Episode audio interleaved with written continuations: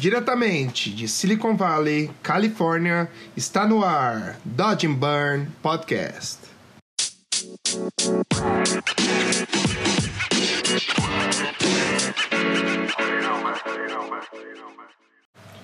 Fala galera, estamos começando mais uma semana aqui no Dodge and Burn Podcast. Aqui quem fala é o seu host, Hugo Seneviva. E nesse episódio do número 17, vamos fechar a tríplice coroa da Platinum. A gente já teve o Albino, semana passada foi o Léo Vilela e hoje a gente vai trazer o Luciano para fechar esses três donos da Platinum e bater um papo com eles, só para contextualizar um pouco de toda a história do, do retoque brasileiro, retoque, criação de imagens, CGI, enfim. Os caras são lendários e eu tava muito, tava muito animado para fechar isso, conseguir falar com o Luciano. E eu acho que vai ser um papo muito legal para vocês. O Luciano traz uma uma visão um pouco diferente dos outros dois, então por isso que eu quis trazer os três, porque para ficar, para vocês conhecerem e meio que entender o que passa na cabeça do cara, como o cara leva a vida, como o cara encara os trabalhos dele, então eu acho que vai ser bem interessante para vocês. Então, sem mais delongas, vamos partir para esse papo que tá irado. Solta o som, Didi.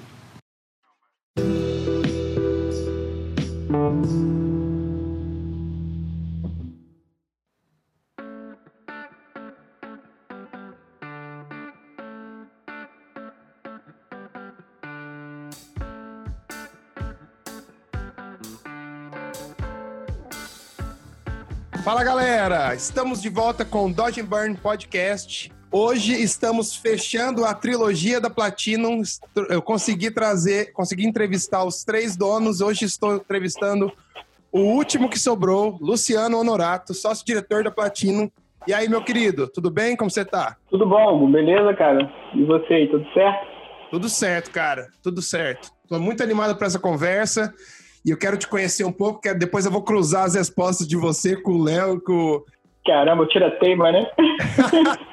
porque é muito engraçado, porque com cada um, com, pelo menos com os dois, eu tive. É, são, são visões diferentes, sabe? Você tem a mesma história, mas, tipo, um foca mais em umas coisas, em outro. Então é muito legal ter vocês três para a gente ter uma visão super ampla da Platino e até das suas ideologias com arte, até do jeito que você gosta de trabalhar, o que te influencia. Então acho que vai ser irado, cara. Legal. Bom, vamos começar então. Pode falar. Como que surgiu o seu amor por imagens, cara? Conte, conte um pouco, tipo, quando começou, ou tipo, quando você era, quando você era moleque, ou o que foi durante a sua vida que, que deu aquele spark na, pra você falar assim, puta, eu vou, quero trabalhar com arte? Então, cara, assim, surgiu, cara, desde que eu me conheço por gente mesmo, desde que eu sou, desde de criança mesmo. Eu lembro, eu fui muito, é, teve, teve um, tem o meu tio, né, que é o Salve, ele foi o principal, assim, a fonte de inspiração e de incentivo foi ele. Então, assim, desde que eu me lembro, eu ia lá para casa dos meus avós, estava ele lá desenhando também,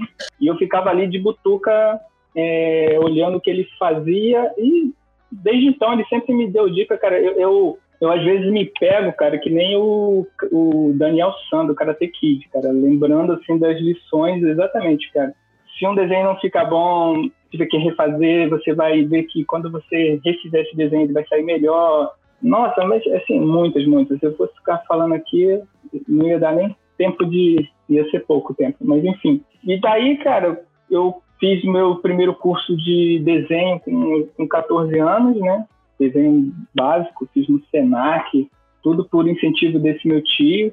Ele trabalhava com isso profissionalmente? Desculpa te, te interromper. Cara, ele trabalhava, sim, e era, na, e era num, num, num, segmento que não dá, nem existe mais hoje, cara, que era no, na, no supermercado Sendas. Eles faziam artes mesmo, cara, em, em, dentro de um supermercado, assim. Aí você vai me perguntar como. Eu chegava na casa dos meus avós, cara, esse, esse meu tio, ele fazia mocap. Tinha uma, uma, uma vez, certa vez eu cheguei lá, cara, tinha um mocap da caixa do, do sabão Omo, real, gigantesco, tudo na escala, tudo certinho. Caraca, eles faziam tudo na mão? Na mão, na mão, cara. Esse meu tio, ele, é, ele o apelido dele aqui, na, ele tá aqui com a gente, consegui trazer ele aqui pra Platina, e o apelido dele aqui é Professor Pardal. É um cara que saca muita coisa, assim, eletrônica, desenho, arquitetura, é, é, é um monstrinho, cara. Foi, foi o meu melhor, um, se não o, um, se não o melhor, um dos melhores professores que eu já tive, cara.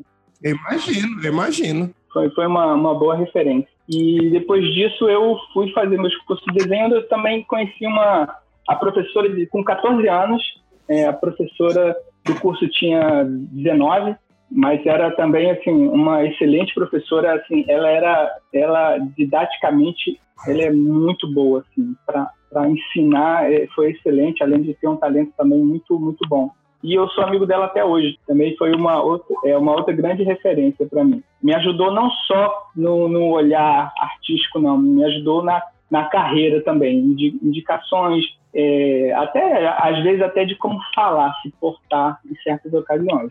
Ah, entendi. E depois disso, cara, já fazendo curso de desenho, já gostando, eu fui cair no, no exército brasileiro. É mesmo? Caraca! fui, fui fui convocado para Forças Armadas e servi um ano e meio, cara, um ano, quase um ano e meio. E lá dentro eu conheci um, um meu amigo, que hoje é meu compadre, que também desenhava. Eu lembro que na numa formação lá para sabe para dividirem as pessoas, né, os soldados para cada setor, me perguntaram o que eu gostava de fazer. Eu falei, é, cara, eu desenho. Aí fui para esse. Ah, tem esse setor aqui. Era um setor onde faziam o jornal do, do, do Exército. Que massa! Só que, é, só que era assim, era um setor desativado, mas tinha lá esse, esse camarada meu que fazia arte, fazia algumas coisinhas é, para dentro do, do, próprio quartel, nem, nem era para o Exército mesmo, era só para aquele quartel. Então a gente se tornou amigo e a gente trocava muita ideia também. Foi um outro grande incentivador também e um cara que também me ensinou muita coisa do que ele também sabia. E você começou como ilustrador, né? Você, você... Eu, tudo isso ilustrador, tudo isso era desenhando. Cara, eu como, mas assim, a minha, a minha, vocês vão entender. Eu, eu como ilustrador era mediano. Eu, por exemplo, quando eu, eu, eu depois do, do exército, eu fui para, aí eu comecei, aí eu fui para uma agência de publicidade que foi a Casa da Criação. Ah. Aí eu dei esse salto e lá eu trabalhei durante oito anos. Então, assim, não, aí, cara, foi a, a, a, também foi, foi o divisor de águas, assim, como ilustrador. Uhum. Eu tive um. Eu trabalhei com um diretor de arte, Paulo Frederico, que, cara, esse cara, ele nem tem a noção do, do quanto ele me ajudou. Porque eu fazia uns desenhos que, dos layouts e mostrava para ele, né? Aí ele falava assim: solta o braço. Solta o braço? que massa! Esse, era o único comentário que ele fazia. Ele, ele tipo, reprovava aquilo e falava, solta o braço. Eu, eu queria matar ele, cara, assim, porque ele não falava absolutamente mais nada, assim. É uma coisa muito subjetiva, né? Solta o braço. Quer dizer o quê? Quer dizer que eu quero os traços mais suaves? Quer que eu relaxe mais? Você quer que eu... Ele só, ele só passava assim, cara, eu preciso, eu preciso dessa, dessa, de um desenho de uma chave onde aqui dentro tem um mundo, na, na, na parte onde, etc, onde pega, etc e tal. Só que, assim, Aí eu ia lá, fazia a chave que ele pediu, o desenho, e ele mostrava para ele, ele solta o braço. Eu falei, cara, o que acontece com, com esse comentário dele? Eu tinha que me virar. Exato. Ele me forçava a, a, a fazer opções e, e, e, soltar minha imaginação, cara. Isso, hoje eu olho para trás e vejo assim, cara, esse cara me ajudou muito, muito mesmo já, já agradeci ele algumas vezes, que eu, eu, tive a oportunidade de conversar com ele, já agradeci ele algumas vezes por isso. Que o cara te ajudou também, né? Querendo ou não, porque ele te dá o problema, ele não te dava a solução, né? Ele te falava que não estava bom, que tinha um problema, então isso fazia você voltar, olhar, reanalisar o seu trabalho, tentar descobrir por que, que aquele maluco não curtiu. Exatamente. É, a solução eu que tinha que dar, eu que tinha que achar. E, pô, isso, isso na época era, era, chegava a ser um pouco frustrante, mas, cara, eu tinha 20 e poucos anos. Não, hoje, hoje eu entendo o, o, que ele, o que ele quis dizer, né, o que ele quis fazer. Com certeza, porque também é isso que você meio que espera da galera que trabalha contigo, né? Que essa galera seja proativa, de olhar para o trabalho, saber julgar o trabalho dele, saber aonde melhorar. Exatamente. Porque se, se você guia demais, a pessoa que você está ensinando, que você está trabalhando junto, a pessoa acaba que fica muito dependente de você e ela não vai crescer tanto como artista, né? Ela não vai se desenvolver tanto. Pois é, esse, isso talvez tenha sido até um dificultador aqui dentro da Platino.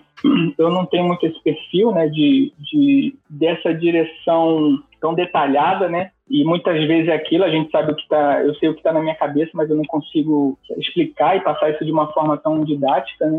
E aí confunde um pouco a galera e até, até causa alguns, alguns problemas, assim. Isso depende também, cada pessoa é de uma forma. Não tem sim, como. Sim. Não existe um jeito certo de dar feedback, ou um jeito, ou uma cartilha de como dar um feedback. Ou... Eu acho que depende do seu time, depende do jeito que você está trabalhando. E eu aposto que, tipo, as pessoas, quando trabalham com você já faz muito tempo, por exemplo, que nem o Albino, ele já deve olhar para você, você deve olhar para ele, você já deve até saber o que ele está pensando. Não, é assim, cara, tem, tem, tem, rola muito isso sim. Aqui não, não tem como, a gente, a gente aprende por osmose muita coisa aqui. Imagina. É bem, é bem legal. É, aí eu saí da Casa Criação, cara, pela indicação de um outro diretor de arte que eu também é, aprendi bastante com ele, que era o, o Carlos André. Aí ele me indicou aqui para Platino, cara. E foi, foi engraçado, porque eu estava já, já quase decidindo por um outro fotógrafo quando, assim, cara, foi aos 45 do segundo tempo, cara. Caraca. Eu recebi, ligação, é, eu recebi a ligação do Leonardo, cara. Eu, eu tinha acabado de falar com esse diretor de arte, é, perguntando sobre os outros dois fotógrafos, o que ele achava, e eu tinha decidido. Eu, cara, eu saí, desci o elevador, aí não tinha falado nada com, com os outros fotógrafos, me liga o Leonardo aí, perguntando se eu podia dar um pulo na platina. Você já conhecia os caras antes ou não? Só de não, não, só de assim, de ouvir falar mesmo, assim, bem bem por alto, porque eu estava dentro de uma agência de publicidade, né, cara, assim, tava ali no mundinho. Na, na agência só eu, era, eu era o único ilustrador, o único é, eu fazia tudo lá. Então estava nesse meio nesse mundinho. Foi, foi até isso que me senti, que me fez querer sair, porque eu vi que não tinha mais para onde ir aquela coisa de literalmente bater no teto. Eu falei, gente, estou aqui sozinho, não tem, não tem com quem dividir as informações, não tem ninguém, não tem outro ilustrador, não tem outro desenhista que, que a gente possa trocar figurinhas. E aí eu decidi sair, foi aí que eu comecei a procurar e aí o Carlos André me indicou a Platino.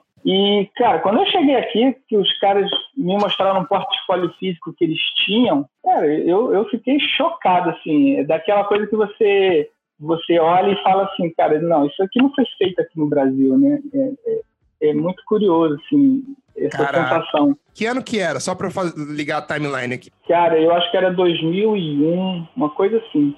Caralho, 20, quase 20 anos atrás. É, eu de, eu de, de data sou, sou péssimo. Não, não, só para ter uma ideia, porque em 2001, se você for olhar, não tinha muita tecnologia ainda. Não, não tinha nada, cara, não tinha quase nada. Era, era muito, era muito louco. Assim. Essa falta de tecnologia me ajudou bastante, assim. E eu acho que ajuda um pouco essa galera também que é dessa, dessa época. A gente veio dessa, dessa, desse tempo que não tinha quase nada, porém estava começando. Então foi bem, é bem importante a gente ter, ter tido esse contato com o manual ainda, né, com as coisas manuais.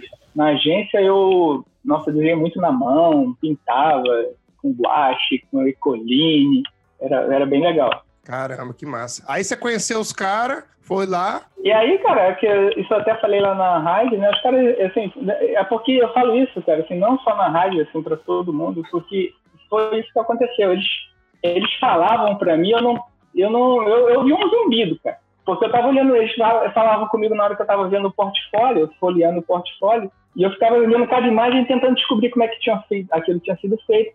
E só que nesse meio tempo eles estavam me dizendo como é que funcionava a platina, se eu fosse para lá, o que, que eles iam fazer, quanto é que eles iam me pagar. E eu só não estava ouvindo nada e concordando com tudo, assim, balançando a cabeça. Porque, porque assim, eu já, já tinha decidido, é aqui que eu quero, é aqui que eu quero ficar. Caralho, que massa. Deve ter sido, deve ter, deve te dado um sentimento, falar assim, puta, achei o lugar. É, é, só não tive essa certeza toda porque, assim, eu não sabia se, é, se eu ia corresponder às expectativas deles, né? Então, assim, é, a, a, sensação era, não quero sair desse lugar, não quero sair daqui. E quero aprender o máximo que eu puder. Que massa, que massa. E daí você começou lá, Você, você, quando você começou, você fazia ilustração lá e depois você acabou é, transferindo um pouco para o 3D, né? O Léo me falou uma coisa assim. Isso, é, eu entrei como ilustrador, mas para fazer manipulação. Eu, eu fiz acho que duas ilustrações nessa época aí só, mas assim, o forte era manipulação e eu embarquei na manipulação. E o Léo, cara, ele, num papo, negócio falando sobre 3D, ele me perguntou: Você gosta de 3D? Eu falei, cara, gosto. Eu até, cara, quando eu estava na Casa da Criação, eu até tinha tentado fazer um curso de 3D, só que, cara, totalmente peixe fora d'água, sem informação e sem as informações certas, eu fui parar num curso de uma semana de 3D Max, que ainda era no, não tinha nem, não tinha nem interface, era no DOS. Caralho! É, aí tu viu, cara. Nossa! Aí aquilo me assustou mais do que me instigou. Aí eu deixei pra lá, morreu essa, essa ideia de fazer 3D, continuei na agência, depois vim pra cá e o Léo me perguntou, tu gosta? Eu falei, gosto. E aqui ele me apresentou o famoso programa aí que a galera me zoa, né? o Lightwave. E eu vi que era um programa que pô, tinha uma interface bem fácil, era bem intuitivo. E aí eu fui, fui pegando aí, aí, aí aquele gosto que deveria ter vindo lá atrás reacendeu e veio com força total, assim, aí eu fui, fui embarcando, pô, teve o Luiz Amaral que me deu um, uma baita força, no, me dando as primeiras aulas, e aí, pô, depois eu fui é, aprendendo um pouco na porrada, depois teve o, o, Flávio Reis que veio trabalhar com a gente, que era um cara que também que já mexia no 3D, no, no, no Lightwave, foi me ajudando mais ainda, e aí eu já, a gente foi conseguindo fazer as, os trabalhos. Porque vocês faziam muito 3D orgânico já nessa época, que era uma coisa louca, né? é. né? Porque não, não, se, não, se, não se vendia 3D orgânico ainda, era uma coisa mais Hans Donner, né? Era uma coisa é. mais de cromo, de, de, uns, de umas paradas futuristas. E vocês tiveram a habilidade de começar a inserir o 3D quase que numa forma meio que invisível ali. Que eu lembro que o Léo até contou para mim de uma, de uma imagem que vocês fizeram em forma de uma guitarra, que, que ele chegou pro cara e falou: quantas fotos você, você achou que eu tinha feito aqui e tal? É. Essa guitarra eu, ainda não estava aqui, não. O cara que fez a guitarra é que me deu aula. Ah.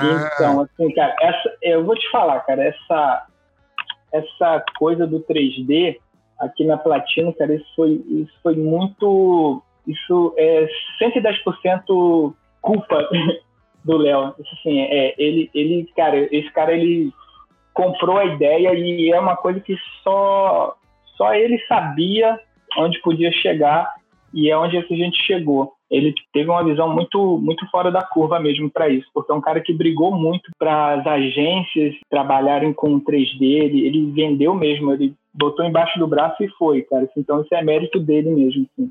E é muito louco, né? Porque isso hoje em dia é o standard em qualquer produtora. Não, cara, é, a gente que tá velho, a gente, a gente não consegue imaginar assim, é, como que ia chegar no que chegou, assim, se a gente pensar com como a gente estava lá atrás, assim. A gente não fazia ideia do que, cara, quase não orça foto, é surreal, assim. Não, porque e mudou, isso... tudo mudou, né, cara? A tecnologia evoluiu. Mudou, isso, e, é, e o Léo, cara, o bicho parecia mãe de Iná, cara. Eu ficava falando assim, isso vai, isso vai ser assim, isso vai ser assado, isso vai ser cozido. Pô. Ele é um cara muito inteligente, né, cara? Puta que pariu. Conversei com ele, eu ficava até. Tipo, perguntava uma coisa, o cara me dava uma aula, assim. Era eu falar assim, nossa, o conhecimento desse cara é fora do normal. O Léo é, é, é, é surreal. É, é para trabalhar assim, é, trabalhar com ele aqui, cara, diariamente, é, tu aprende pra caramba, cara. Aprende nos mínimos detalhes, assim. Esse, esse é a, é, é, a coisa que tem uma galera aqui que se, não, se você não tá atento, cara, você perde os detalhes. Cara, eu acho que, assim, o aprendizado, cara, não é só na hora que você tá ali metendo a mão na massa, não. É, é, às vezes é num papo ali informal, cara, tem, tem uns detalhezinhos, eu acho, que contam. Não, com certeza, eu concordo com você. Porque às vezes você está conversando, está fazendo um brainstorm sobre alguma coisa, ou está até, às vezes, olhando, sei lá, uma, uma, uma, uma coisa que não tem nada a ver com o trabalho, e você começa a desenvolver, começa a pensar, e, e você, eu acho que a gente meio que nunca desliga, né, cara? É, por isso, é, exatamente, por isso que eu falo que meu trabalho como ilustrador era, era bem mediano, cara. Quando eu entrei aqui, cara, assim, é ridículo. Eu não sabia nem o que era reverberação. Eu fui ouvir essa palavra aqui na Platina. E, cara, e aí, ah tá, o que é reverberação? Ah, é isso aqui, é isso, é isso. Caralho, é isso. Pô, muda tudo, cara. Assim, uma palavra, um, um clique. E, pô, nisso o Léo, cara, o cara conversa sobre tudo, fala sobre tudo, qualquer assunto, e, e tu vai aprendendo, tu vai e é ligado que você vai prestando atenção. E quando que você. Eu, eu tô perguntando mais ou menos uma, uma, uma, timeline aqui. Quando que você lembra que o 3D da Platinum, tipo, emplacou, assim, que vocês não tinham mais problema em ter que vender o 3D? E, a, é, e, o, e, os clientes já aceitavam. Eu sei que foi um processo para convencer ele de que, que era bom e que era viável, mas você lembra de quanto tempo demorou assim? Mais ou menos, tá? Não precisa ser acurado nem nada. Quanto tempo demorou para isso começar? Assim, ah, beleza, agora não temos mais, não temos mais que vender o 3D. O 3D já é aceito. É. Então, é como eu te falei, o Léo tentou, ele, o Léo vem brigando, veio brigando por isso. Ele tentou uma vez, depois ele também deu uma estagnada, e quando eu entrei aqui, ele ele reacendeu essa ideia. E, cara, acho que a gente levou aí uns dois anos, mais ou menos, por aí, assim, até, até dizer assim, tá, tá ok, tá sendo feito. Eu acho que eu lembro até o trabalho, cara. A gente tem dois trabalhos que. É, não, é, esse, é, tem um trabalho que foi de um, de um motor da Coca-Cola. Esse trabalho, ele foi. Ele foi, na época, ele foi. Só, só, não, só, a gente só não fez as latinhas, porque ela, elas tinham as gotinhas. Na época a gente não nem se pensava em fazer gota na latinha real. Mas fora isso, o motor foi todo 3D e isso aí também foi, né, para Coca-Cola, então deu um aí a gente começou a fazer um 3D bem bem legal mesmo assim, deu start. Que massa. Você ficou com o Lightwave por um bom tempo? Não, até deixar de mexer em 3D. Fiquei só mexendo no Lightwave só. Eu catuquei um pouco o, o o Modo e o Cinema 4D, mas, cara, foi muito pouquinho, bem, bem pouquinho mesmo. Eu fiquei mais no, no Lightwave. E, cara, assim, a gente também, quando começou, aí a gente também precisou de mais gente e eu fiquei muito na parte, eu ficava muito na parte da modelagem. Shade, luz, assim, era muito, muito raro eu fazer. Eu fiz, mas era, era muito raro. Eu ficava mais na, na parte da modelagem mesmo. E aí o, o Shade a gente fazia no, no, no, programa que a galera que foi entrando usava, né? E você é um cara que está estudando sempre, está sempre se renovando. Você acha isso importante para um artista para se manter sempre atual e tá sempre a par das novas tecnologias, mas tipo para ser um artista completo, você acha que é importante a pessoa estar tá sempre estudando? Qual o valor que isso tem para você? Assim? Algo, cara, eu vou até fazer uma confissão aqui, cara. Eu estudo até pouco por que eu gostaria, como eu te falei, né? Eu parei de, de mexer no Lightwave, cara, mas por conta, assim, porque eu sou um cara que eu gosto de imagem. Se ela é no, no 3D, no Photoshop, no Corel, se é na munheca, no lápis, na tinta, eu, eu, eu, eu não me importo, eu gosto. Não sei se isso é uma qualidade ou se é um defeito, porque assim, eu fui deixando o Lightwave de lado porque a demanda de Photoshop sempre foi muito grande e como eu também entrei aqui para isso, né, entrei na Platinum para fazer o Photoshop e a demanda era muito grande, eu, eu, eu migrava. Eu passava assim meses modelando, fazendo um trabalho de 3D, e depois meses fazendo um de Photoshop e quando e quando ia sair de um programa e voltava para outro tinha um problema com as teclas de atalho.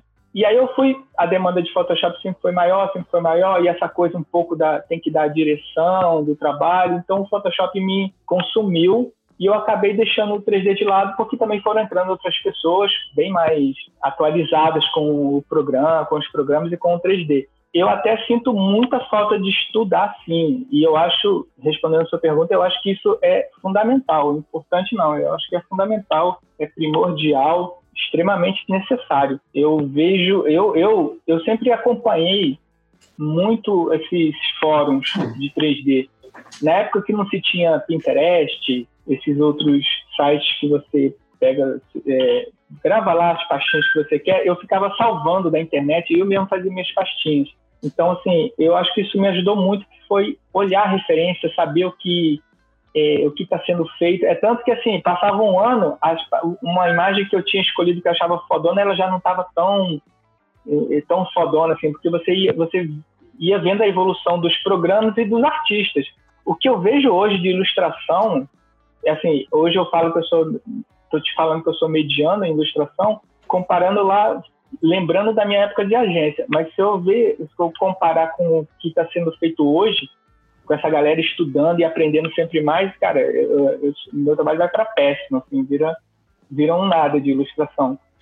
Porque também você vai desenvolvendo o senso crítico, né, com o passar do tempo, então sim, você vai olhando sim. as coisas de outra forma. Sim, mas, cara, mas também a evolução foi, foi bem absurda, assim, foi com, com, essa, com a possibilidade do digital, a galera aí tá, tá monstra, assim, tá bem... Ilustração principalmente, cara, o 3D, ok, tá bem, mas a, a ilustração, para mim, ela, ela deu um salto muito grande. Caramba. Quem, quais são os ilustradores hoje em dia que você admira o trabalho? Você pode falar, assim, uns dois? Caramba, cara, é o que eu tô te falando, de nome eu sou péssimo, cara, tem cara, assim, para mim, como eu, eu, como ilustrador, cara, o meu estilo era, eu tinha que dar gente, tinha que desenhar de tudo, mas meu estilo sempre foi um pouco cartoon. Como de cartoon, cara, eu, eu me amarro muito no Thiago Royce. Porra, ele manda muito. O trabalho dele, cara, é surreal. surreal. É surreal mesmo. Puta que pariu. Assim, aí nessa linha a gente tem o, o Pedro Conte. Aham. Uhum. Aqui os dois trabalham junto, né? Na eu, tra... eu trabalhava na Tecno Image. É, ainda tem isso. Então, assim, pô, aí tem, tem, tem, mais uma galera aí. Tem muita gente boa aí. Não, tranquilo, eu fiquei curioso só. Eu tô tentando trazer o Thiago para o podcast, ver se a gente consegue trazer ele para trocar uma ideia aqui. Eu acho que vai ser animal. Ah, ele, ele já é animal por natureza. Aquele cara é muito bom, eu fico chocado. Um, um, acho que um dos primeiros desenhos, ilustração que eu vi dele, cara, foi a do Minotauro que é uma, uma, uma caricatura que ele fez do Minotauro. Eu achei impressionante a luva, cara. Aparecia foto, assim, a luva de couro do, do, do, cara. O jeito que ele desenha é muito realista, né? Ele sabe trabalhar todo o lance da luz, da textura, da forma do, dos objetos que ele faz. E, cara, dá pra você ver que o cara tem um cuidado. Que o cara é o zoom ali no talo mesmo, porque o cara, cada pixel que você olhar, o cara teve o cuidado de fazer ali perfeito. E, e, e, é uma e a luz dele, a luz dele é impressionante. E o legal é que eu, eu uma vez assim conversei com ele, conversei não, só fiz uma pergunta para ele como ele conseguia fazer essa, essa, como ele chegava nessas luzes, né? E ele só me disse isso, cara, é observação, eu só observo. Isso é bem legal, cara. É, é, é o que a gente fala o tempo todo, né, cara, de observar de como que as coisas funcionam, né? O olhar. A gente está sempre falando aqui do olhar, né? Assim, eu acho que isso é a diferença em qualquer trabalho, em 3D, em, em, quando é no Photoshop ou a ilustração, o olhar, o olhar crítico que você tem e, e, a, e a capacidade de reproduzir certas, certas luzes, de trazer, de incorporar isso na sua arte, que eu acho que o que leva o artista a outro nível. É, eu, cara, sou muito deficiente em luz, cara, assim, até hoje eu fico perturbando o Léo aqui, cara, para quando eu tenho alguma luz para trabalhar, eu fico perturbando ele. Assim, eu gostaria de estudar bem mais assim, sobre luz, iluminação. Bom, já que você falou um pouco de luz, eu quero perguntar de um trabalho que você foi, acho que você fez, mas eu queria entrar um pouco mais em detalhes. Você pode contar um pouco para a gente como foi fazer aquele trabalho do WWF com os animais e ossos juntos? Cara, aquele trabalho, assim, eu gosto muito de trabalhos, cara, que assim, é eu quero assim, dizer, dizer, dar uma, uma definição de que trabalho, tipo de trabalho que eu gosto, que eu gosto de todos. Mas, assim, vamos, vamos colocar assim, trabalhos que, que, que são é, legais de fazer. Vamos botar aí a palavra legal, né? Porque todos são legais, mas, assim, esse, esse do tipo do Sosma, né? Que, do, do macaco, você fala do, do esqueleto, não é isso? Aham. Não sei se você falou WWF. Não, foi esse, foi esse mesmo, foi esse mesmo. Acho que eu, ah, eu falei errado, falei errado. É, ele é, é Sosma, é o SOS Mata Atlântico. Desculpa, eu falei errado o cliente. Na, nada, tranquilo.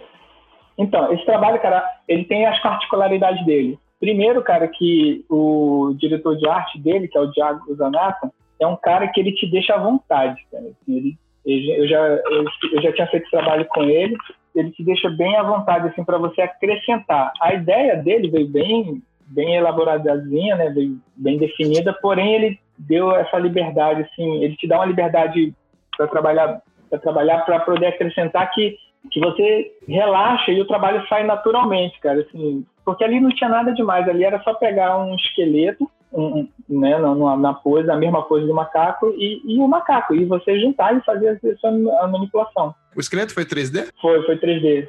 Foi o Rafael Dioli que fez. Ficou bem, pô, ficou bem legal, cara. Ele, ficou, ele mandou bem no 3D desses ossinhos. A gente pesquisou o macaco, etc e tal. Aí, assim, o macaco a gente não estava conseguindo a foto. A gente até foi pro zoológico, cara, tentar fotografar, mas o bicho não ficava, não tinha como ficar na posição que a gente queria. O dia estava péssimo e acabou que eu fui fazendo com banco de imagem. É mesmo? Você fez tudo com banco de imagem? É, tudo com banco de imagem. O fundo. Eu tinha feito um breakdownzinho, cara. O que eu gostei nesse trabalho foi de poder criar o, ambiente do macaco, o fundo que ele estava. É, é, que, é isso que eu gosto na, no, no, Photoshop, na manipulação, cara. É, e no 3D, né? Você criar do zero, né? Eu tinha o macaco, eu tinha os, o esqueleto, mas eu não tinha onde ele ia ficar. E não era só pegar uma, um, uma foto de um galho e colocar ali, porque tinha que ficar bonito, né? Uhum. Então a, a, floresta ali, sei lá, tem umas 10, 10 fotos, eu acho. E, e isso é o, o, legal do Photoshop, é você pegar, caramba, tantas fotos de, de lugares diferentes, de qualidade diferente, e você poder juntar tudo isso num, e ficar harmônico, né? Uhum. É, é, o que você estava falando do Thiago, é você ir a, quase que em pixel a pixel para poder fazer aquilo ficar bom. Exato. E quando você olha essa imagem, você vê que tem um senso de profundidade. Você já imagina que o macaco já está numa área, que uma mata fechada ali, entendeu? Que já, já transfere melhor, já explica melhor a ideia. Então, é. muito legal. O, o do tigre, é. você vê a, você tem a profundidade de campo ali, tem o riozinho vindo, então dá para você ver é. que você contou uma história ali, sabe? Você poderia muito é. bem só deixar o macaco ali num fundo mais simples para talvez focar mais na ideia e tal, mas do jeito que você fez, ficou lindo, porque ao ponto de que parece uma foto mesmo, tipo, tirada na Mata Atlântica, sabe? Então ficou muito irado. Contextualizou é. muito bem o trabalho, eu acho. É, nesse, e nesse trabalho da onça deu mais trabalho do que do macaco, porque a onça, caramba, não é. Ela tinha uma posição muito específica que quase não tem no banco de imagem. E, e, você, e tinha que ser uma onça pintada brasileira, né? Porque tem alguns outros tipos de onça que a, o, o, desenho é diferente. Aí eu tive que juntar um monte ali, ela ainda tá com a boca aberta, bebendo água. Esse deu, deu bem mais trabalho do que o do macaco. E eu, foi um trabalho que eu gostei muito de fazer. Muito mesmo. E que ganhou prêmio, né? Ganhou prêmio, saiu no Archive, não foi uma coisa assim? É, eu lembro que saiu no Archive, é, saiu no Archive. Se ele ganhou prêmio, eu não lembro. Mas ele foi capa da Archive. Muito legal, cara. Muito legal mesmo o trabalho. Dá pra você ver o cuidado que você teve. Você lembra quanto tempo que demorou para você do, do início até quando você foi brifado até você entregar os finais? Ah, cara, acho que umas duas semanas. Duas semanas? É. E daí você ficou focado só nele ou você ia mudando para outros? Ah, não. Não, sempre. É, hoje, hoje é que eu tô dando uma desacelerada, mas assim, eu sempre. Cara, eu tava com dois, três trabalhos assim. Um, um, o, o mínimo dois trabalhos na mão. E já cheguei a tocar cinco, o máximo foi de uma vez só, mas cinco é, é, insano, não dá. Porque você também não, não, não pensa direito nos outros. Mas dois, três é sempre o, sempre o normal. Ah, legal. E daí já emburacava, né? Que nem, como o Léo falava. O Léo falava assim: não, não, vamos emburacar agora aqui. É, um dia, um dia eu ainda chego lá. Pegar só num trabalho só, pensando nele direitinho. Não, porque é difícil, porque às vezes você tem que, você tem, tem, tem que entregar, né? Eu lembro quando eu trabalhava na, na agência, que eu era o retocador lá, cara, eu às vezes faz, já tava com três, quatro trabalhos ao mesmo tempo, às vezes pegava um grande, aí você vem, você tem que manejar o, as timelines, conseguir entregar tudo. Eu acho que é, se for muito, é muito, é muita coisa, você acaba ficando maluco. Mas eu acho que isso, na dose certa, ajuda você a ficar mais eficiente, sabe? Você não fica perdendo tempo. Com, com certeza, assim. Eu, eu sinto a diferença aqui, porque o Flávio, o Flávio não veio de agência nem o Léo. Eu sinto a diferença, é, como você estava falando lá no início, né, de que cada um é de um jeito, o que eu acrescento aqui por ter vindo de agência. Isso, isso faz uma diferença enorme. Irado. E você lembra de qual foi um dos trabalhos mais difíceis de produzir na Platino? Ou algum que tem alguma história que deu uma merda gigante, que daí vocês acabaram resolvendo? A, a, gente vai fazer isso até amanhã? Não, você pode escolher uma. Precisa... a gente vai falar dos que tem uma lista gigantesca. Caramba. Ah, cara, assim, já, tem, a, gente, a gente tem, tem uns clássicos, eu vou falar dos clássicos que o Léo e o Flávio devem ter dito aí também, que foi o do, para Portugal, o do Pinball, para Nissan. Ah, é verdade. Esse aí, cara, também é um divisor de águas, também deu, deu nossa, isso aí. A gente riu, chorou, a gente fez tudo nesse trabalho, cara, porque era o nosso primeiro trabalho para Portugal, né, o primeiro trabalho para fora. Cara, foi surreal, assim. Mas foi, foi legal de ser feito. Não sei nem se vale a pena ficar falando aqui mais do mesmo que ele já deve ter dito aí sobre esse trabalho. Não, ele não falou tanto desse aí, não. Eu não a ah. gente não, não, entrou, não entrou nesse, mas eu tô com ele aberto aqui na tela. E esse trabalho é um trabalho antigo, mas que você olha, é um trabalho atualíssimo ainda, né? É. Um trabalho que ainda tá lindo e que você vê que tem uma vocês têm vários trabalhos assim, né? Que, que são antigos, clássicos, mas que se você olhar até hoje, eles continuam sendo foda. Não perdeu, no, tipo, o trabalho, é, como fala, envelheceu bem, né? Que a gente fala, né? Que ele não perdeu a mística e não falar, ah, ficou, olha que trabalho ultrapassado. Não é assim. É uma coisa que realmente é, tem um nível muito alto. Eu vou acreditar em você, cara, porque assim, como eu estava te falando, conforme a gente vai olhando muita imagem, com o tempo, não sei o quê, como você disse, o senso crítico ele vai apurando. Eu, eu dos três, isso não é nenhuma novidade, dos três eu sou o mais crítico. E eu tenho muitas ressalvas a muitos trabalhos antigos, assim, lógico. É, mas falando uma maioria, é, é, eu acho que é isso aí que você está falando, porém eu tenho muitas restrições a, aos trabalhos que hoje em dia você tem tecnologia novas, etc e tal, e você olha para aquilo e fica assim, caraca, isso aqui podia ficar melhor. Mas, assim, isso que você está falando é uma coisa que o Diego aqui também fala o tempo todo. Então, assim, eu também não posso ficar negando, não, porque se tem mais de um falando é porque alguma coisa tem, né? não, não é assim. Eu entendo o que você falou do lance de você sempre olhar o trabalho e sempre criticar, porque eu acho que a gente, como artista, se você quer ser bom mesmo, você tem que ser seu pior chefe sabe? Você tem que uhum. ser, você tem o seu senso crítico com você mesmo tem que ser muito maior do que, do que qualquer pessoa vai esperar de você.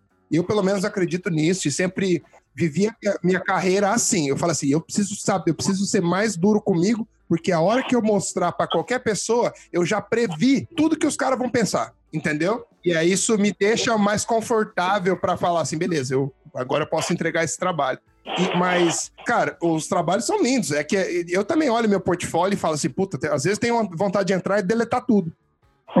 Entendeu? Mas eu acho que isso é parte do artista, sabe? Porque você tá sempre querendo fazer algo mais legal, você tá sempre querendo evoluir, então para você é uma coisa meio que natural, né? É, cara, uma, uma vez eu cheguei para eles e falei, cara, quantas imagens vocês acham que tem no nosso site? Aí eles chutaram assim, um chutou 300, o outro 250. Eu falei, cara, isso no site antigo. Eu, eu, eu tinha contado, eu falei, tem 600 e tantas imagens. Caralho. É, eles, caraca, que, cara, a gente saia colocando tudo. Eu falei, cara, depois de muita insistência, eu consegui fazer um, passar um pente fino. Quantos que tem agora? Eu acho que agora tem uns 200 e pouco, eu acho. Pô, cortou, cortou bem. Não, cortei, consegui, cara, mas foi difícil, mas consegui. E, cara, assim, eu, e voltando aí pro trabalho do, do, do, do pinball, né? Ele era um trabalho que, assim, cara, pô, quando entrou, trabalho para fora, Portugal primeiro, aí tinha relativamente, a gente tinha um tempo, e a gente montou, a gente trouxe um pinball pro, pro estúdio para ver como é que era, e fazia massinha, um play ali real, né? Do ambiente. A gente foi meio que perdendo esse, esse gastando um tempo que a gente tinha e o bicho né, e o prazo foi apertando e a gente foi se enrolando, foi se enrolando, porque a gente estava sempre procurando o melhor, muitas, muitas vezes assim, um, um, concordava com uma coisa, o outro não, só sei que o prazo foi apertando e, cara, e chegou a hora que o diretor de arte vinha ao Brasil e ele tinha que ver alguma coisa e a gente não tinha nada de concreto, a gente tinha tudo espalhado, era tudo pedaços. E a gente decidiu, falei, cara, então vamos fazer aqui um 3D só desse cantinho aqui. Era assim, 10% da imagem. Só que desses 10% a gente colocou tudo que a gente sabia, cara. Nosso, nosso background todo que a gente vinha trazendo, a gente colocou naquele pedacinho, cara, de Photoshop, de 3D, de detalhe. E a gente foi muito engraçado, que a gente mostrou para ele, a gente só mostrou esse pedacinho. A gente falou, ó, tá vendo esse pedacinho? Vai ficar, todo, o todo esse 90% vai ficar assim. o cara fez um silêncio assim meio, meio assustador e depois saiu abraçando todo mundo, falou, ah, vai ficar foda, vai ficar bom, não sei o quê. E aí foi. Caralho, foi. e vocês ali com o cu na mão, aí, né? Todo mundo com o cu na mão, literalmente, cara. Imagina, o cara vindo de Portugal, se o cara chega e fala assim, cara, vocês estão malucos, isso aí, caraca, não é nada do que. Ah, ia ser. Mas enfim, deu, deu tudo certo. Caramba, que massa. E assim, cara, e, e tem vários, tem vários. É uma, é uma coisa que eu olho, cara, no nosso portfólio, assim, eu falo isso aqui com o Léo, cara, assim, tem umas imagens que até dói quando a gente olha, cara, porque a gente sabe o, o, o quão difícil foi fazer aquilo, o, o prazo, né, apertado, a, a noite que a gente virou. Então, assim, é um, é um misto de, de satisfação de você vê a imagem pronta, mas, cara, tem umas que doem, assim, você, quando você lembra que o que você fez para chegar até elas, dói um pouquinho. Deve ter sentido até um alívio quando entregou, né? Falou assim, pronto, já foi essa. não, é, não, o trabalho entregue, cara, você tira, sei lá, 500 quilos das costas. E quando a entrega, assim, que que vai realmente com tem esse reconhecimento de ser premiado, de ser ter bastante visibilidade, cara, você fica com aquele, aquela sensação de dever cumprido, de que você que você estava querendo, insistindo, era o certo, né? Pois é, tem que acreditar, né, cara? Você tem que acreditar é, no que você está fazendo, mais do exatamente. que todo mundo, senão não vai para frente, não vai virar e não vai, talvez não vai nem atingir o mesmo potencial que poderia, se você não uhum. acreditar de verdade mesmo. Uhum. E aquele trabalho do, do crocodilo na poça d'água, você, você fez ele também, não foi? Isso, aquilo ali, aquilo ali é, é igual o trabalho da vela, cara. Aquilo ali é ridículo. é ridículo porque eu falo assim, é, são duas imagens só. E, o, o, diretor de arte passou né, pra gente esse trabalho, Humberto Martins. Teve um dia que estava chovendo, eu estava vindo pro trabalho, aí eu fotografei, eu vi uma poça d'água e falei, cara, essa poça d'água tá legal aqui, não sei o que, fotografei o chão Aí cheguei aqui, fui no shuttle, peguei um jacaré e coloquei, assim. O jacaré eu só recortei ele e joguei, ele encaixou, não fiz mais nada. Ah, a luz já estava praticamente certinha. Tudo, tudo, tudo, a luz, o pouquinho de água que o jacaré tinha, assim, ele estava num rio, a água já misturou com a poça d'água.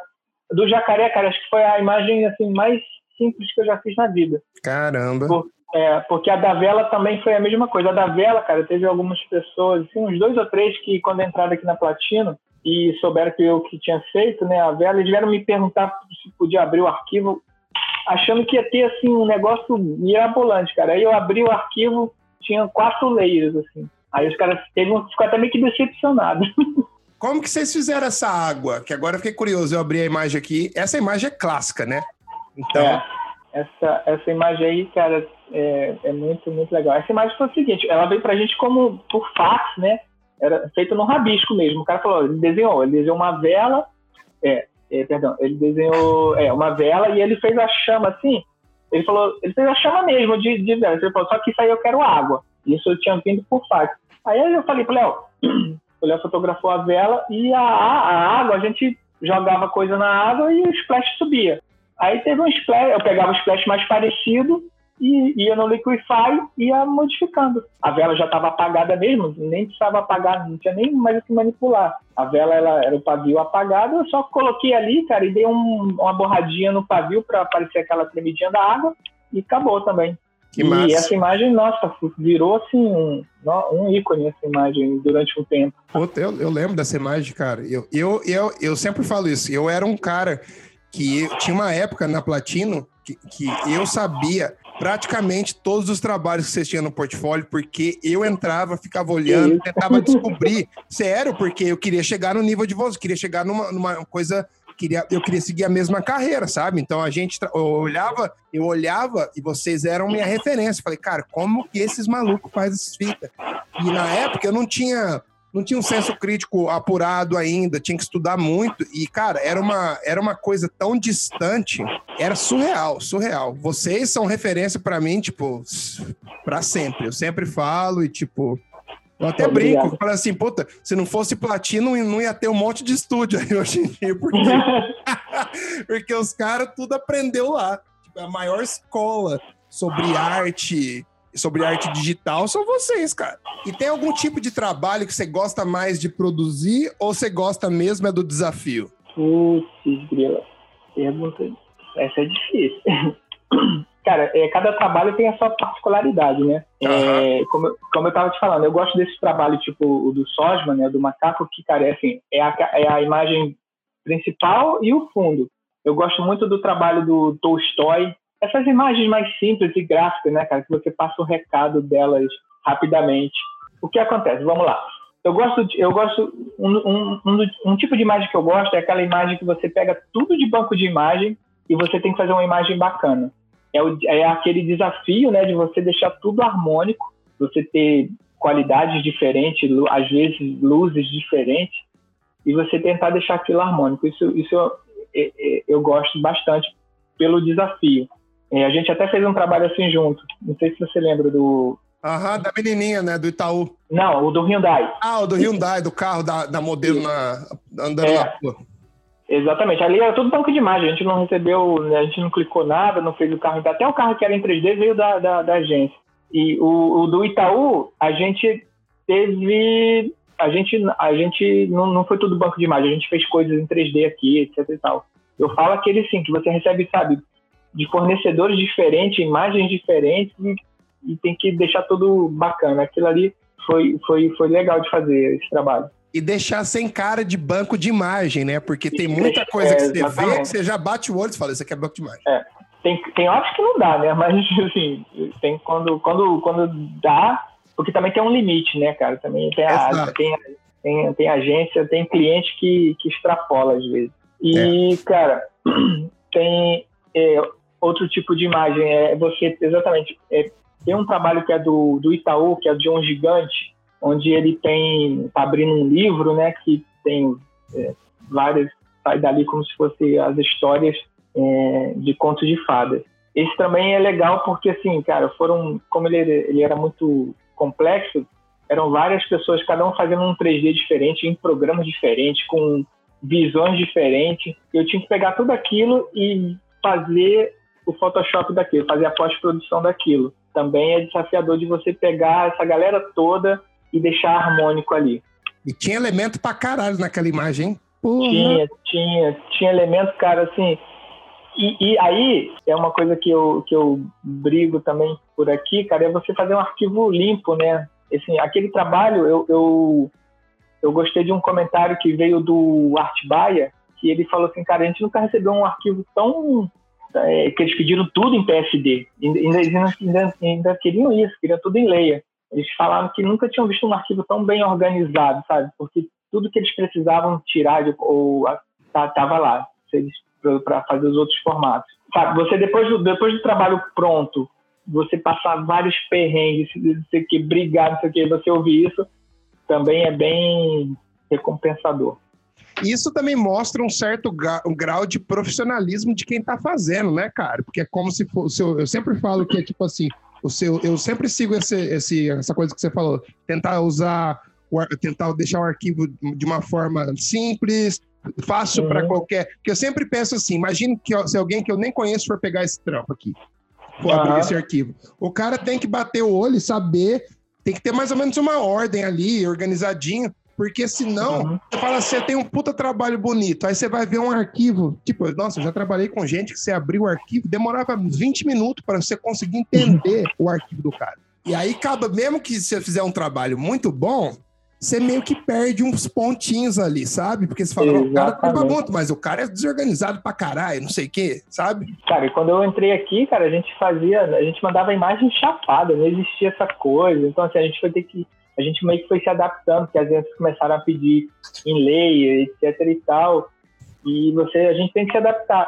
Eu, cara, eu procuro, eu procuro assim, apesar de quando mesmo mesmo fazendo dois ou três trabalhos ao mesmo tempo, cara, eu procuro entender o trabalho, tá dentro do trabalho, sabe? Por ter vindo de agência e eu tive muito contatos com muito contato com diretores de arte para tentar entender o que eles me pediam eu tento fazer isso, cara. O que, que esse cara tentou fazer aqui nesse layout? O que, que ele está querendo dizer com esse layout? Até onde eu posso ir é, acrescentar, né? Que ele não. para também não fazer uma coisa completamente diferente do que o cara está pedindo. Eu acho que quando você está focado no trabalho, cara, assim, essas coisas de organização, de acrescentar, isso vem naturalmente. É, eu também, eu, eu concordo. E aonde que você busca inspiração para o seu trabalho? Em tudo? No dia a dia. no dia a dia. Ah, em, em, filmes, em, em, em, referências, né, que, que a gente vê aí pelos Behance, mas, cara, no trabalho dos outros também, cara, sou, sou muito fã, como falei, do Thiago, do Cris Costa, pô, essa galera aí, cara, é, é, é eu, eu, eu, também tra, eu também trabalhei no CCA, cara, não nem, acho que eu nem falei do CCA. Não, conta pra gente. o CCA, cara, é onde faziam os livros do curso de inglês. O CCA era, é surreal, cara, assim, só indo lá pra, pra ver, não sei se existe ainda esse, essa, essa qualidade. Quando eu entrei no CCA, cara, os caras tinham um setor de desenho animado porque eles tinham, além dos livros, eles tinham aulas de vídeo com desenho animado. E eu, cara, eu isso com 19 anos, eu tinha uma certa noção do que se era feito aqui no Brasil, né? Aí tu imagina, era lá perto do Meia, cara, a sede.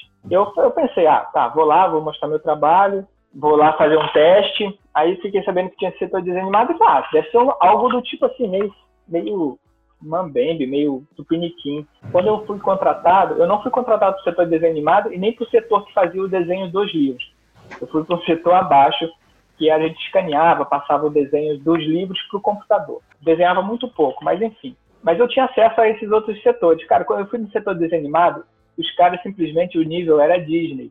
Era Disney. Eu fiquei, eu fiquei de queixo caído. Para você ver, cara, assim, muitos deles estão por aí hoje. É, aqueles contos do, do, do, Curupira, né? Que tem, eu esqueci, é, Juro que eu te vi. É uma é uma série de curta-metragem sobre o folclore brasileiro.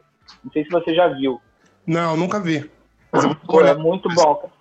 Tem a Mula Sem Cabeça, tem o é, do, do Saci Pererê. Alguns desses caras que fizeram isso trabalhavam lá, cara. Assim, o setor onde faziam o desenho para os livros, tipo história em quadrinhos, simplesmente o, o Fantasma você conhece, né? Um, um super-herói chamado Fantasma. Aham. Uhum.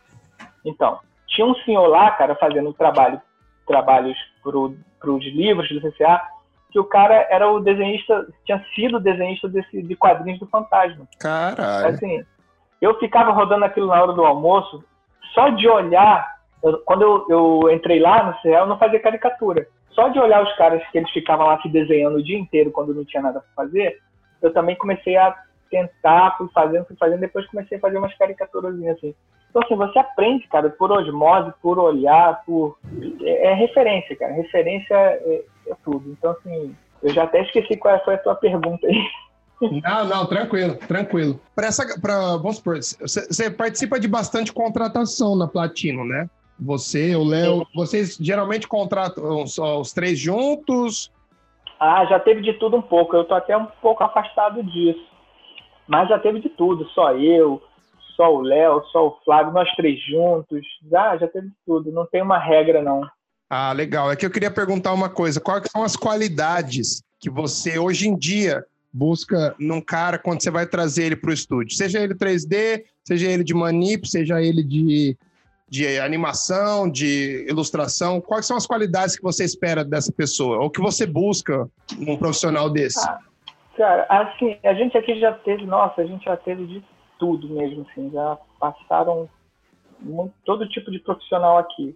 O principal, cara, assim, a gente, a gente, a gente às vezes aqui conversa assim, cara, é melhor você ter um cara que não tem tanto conhecimento, mas que seja um cara gente boa do que o contrário porque o conhecimento, né, você consegue ali adquirir, ensinar, passar para o cara. Agora, ser gente boa, você é ou você não é. isso é então, é verdade. É. Então, assim, eu, eu vou dizer que seria isso. E lógico, né? A gente espera também que o cara seja um cara dedicado, um bom profissional. Mas o lance do cara saber, do cara ser gente boa e, tipo, saber levar as coisas, saber receber feedback, sabe? Eu acho que é muito importante, porque você vai ficar junto desse maluco aí mais do que você fica com, com seus filhos e com a sua mulher, sacou?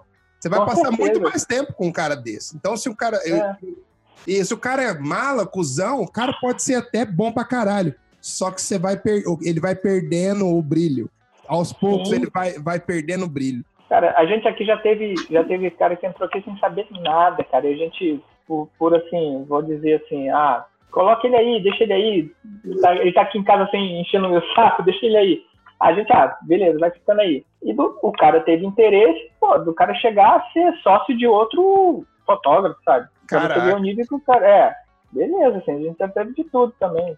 Isso, isso, é legal de ver, que você vê que o cara teve interesse em, em crescer, né? Exato. Tem que ter, cara, senão você não for, se não tiver proatividade, eu acho, se não for atrás, você não, você não vai nem estar tá preparado para quando uma oportunidade aparecer, sabe? Você tem que, você tem que mostrar Sim. interesses. Interesse é uma coisa muito importante também, que eu acho, porque eu sempre brinco assim, que quando eu ia retocar trabalhos, a gente pegava fotos é, de outro fotógrafo, tinha reunião com o fotógrafo, e eu sempre pensava, sempre tinha um mindset meio assim, eu curto esse trabalho aqui mais que todo mundo. Tipo, o meu amor por esse trabalho tem que ser maior, porque eu sou o final ali, sabe? Eu vou ser o cara que vai colocar, que vai fazer esse trabalho decolar. Porque já foi feita uma boa foto, já estamos no esquema aqui, já está tudo, tudo no caminho para produzir. Então eu acho que você tem que encarar como artista de pós-produção, você tem que encarar com esse mindset, sabe? Porque uhum. você tem que se conectar com o trabalho também. Sim. Pô, Hugo, e é muito triste, cara, você também vê o contrário, assim, cara. Assim, você vê um, um cara com muito talento é, regredir, sabe? Assim, isso é muito triste, cara. Mas acontece, né? É, eu, eu já vi, acontece. É, eu também já vi. Eu tinha amigos, até pessoas que, tipo, me ensinavam coisas antes Uhum. E aí, com o tempo, eu acabei passando o nível deles e tudo, e tipo assim, você vê que o cara realmente não tinha tanto interesse. O cara tinha até talento, se ele fosse é. mais atrás, o cara explodir, mas às vezes o cara não quer. É. Entendeu? Porque requer muito tempo, muito trabalho, muita dedicação. Eu, eu brinco que às vezes você tem que ter quase que uma obsessão pelo trabalho. Sim. Para você chegar e evoluir, ou evoluir numa certa velocidade porque é tempo, brother. Nada vai fazer você ficar bom mais do que fazer trabalho atrás de trabalho, atrás de trabalho. Porque é isso que vai fazer se desenvolver. Às vezes eu brinco com a galera que me manda, ah, dá uma olhada no meu trabalho aí, não sei o que, tal, tal, tal. Eu falo, já olho o portfólio do cara, falo, cara, você tem que fazer coisa diferente, você tem que tentar coisa diferente, você tem que se desafiar mais. Eu sempre brinco com esse lance de desafio. Acho que o Diego também fala isso aí na Platino, né? Sim, sim. Não, o Diego, o Diego é a pilha em pessoa, cara. Nunca vi eu ele. amo ele, cara. Eu amo ele. ele eu amo ele. Cara, ele parece o, o Sonic, mano. Moleque tem um sangue no zóio. Eu adoro ver. Eu é. adoro gente assim, cara. Eu me identifico muito. Eu acho que ele tem um pouco mais que eu, que eu tô um pouco velho agora. Mas ele. ele é demais, cara. E ele gosta de conversar. Você vê que o cara tem interesse em aprender. O cara não quer. Não é aquele cara que é mala, nada. O cara, a gente troca ideia várias vezes. Às vezes ele vai fazer uns contos, ele me manda as coisas, a gente troca uma ideia, e você vê a evolução do cara. É uma, o cara Não, tem um foguete. É, ele é tudo isso aí que a gente está falando. O cara tem dedicação, ele é esforçado, ele, ele quer aprender, ele tem interesse. Ele é humilde, porque é muito importante você ser oh, humilde, cara. Sim, sim, sim. E ele é um cara, eu falei para ele, falei, cara, você tá realizando um sonho de muita gente, então você tem que representar. Ele fala assim, relaxa, deixa comigo que, deixa comigo que, deixa comigo, não precisa, precisa, precisa, precisa se preocupar, não. Ele é um cara muito não, mais, cara. É, ele, ele, ele deu um gás aqui na platina, cara. O cara tá, tá fazendo a diferença aqui. Que é o que volta falando no lance da vibe, né? Você tem, um, você tem uns dois, Sim. três caras assim no seu time, fi, o oh. jogo vai mudar. Ou muda, ou você vai, ou você vai ter, ter, problema com o cara, porque o cara tá ali, ó, entendeu? Na vontade de fazer. Isso é contagiante, né, cara? Uhum, sim. Da hora. Bom, a gente pode entrar em detalhes de algum outro trabalho, você pode escolher, cara. Só ah, queria que você contasse, tipo, de uma outra produção que vocês ah, fizeram. Escolhe, tu que tá com ele aberto aí, escolhe aí. Beleza, então. Conta pra mim como foi fazer aquele trabalho só, escolhe um que eu tenha feito. Sacanagem. Ó, então, mas, mas eu não sei, eu não sei, caralho. Deixa, eu, deixa eu ver. Chuta aí que eu te falo. então vamos lá. O do. O do sapo. Ah, então. Esse do sapo eu não fiz ele. Não? Ah, então mas, eu, mas, eu, mas, eu, sei dele um pouquinho. Esse do sapo congelado aqui. Aham. Uhum. Então, ele foi o Rafael Dioli, que foi mesmo que fez o, o, os ossinhos lá do esqueleto do, do, dos bichos. Ele modelou esse sapo, que, cara, é assim, o, o, Rafael, cara, ele, ele tinha umas coisas assim que ele modelava assim que dava um. A gente, a gente ficava assim meio que chocado. Esse sapo foi um deles. Com o quê? Com o nível de realismo? Com o nível de realismo é, que conseguia? É, foi, exatamente, exatamente. E, e, aí quem fez a pós-produção foi o Teixeira e o Flávio aqui. Ah, eu achei que. Eu não sei por que achei que tinha sido você.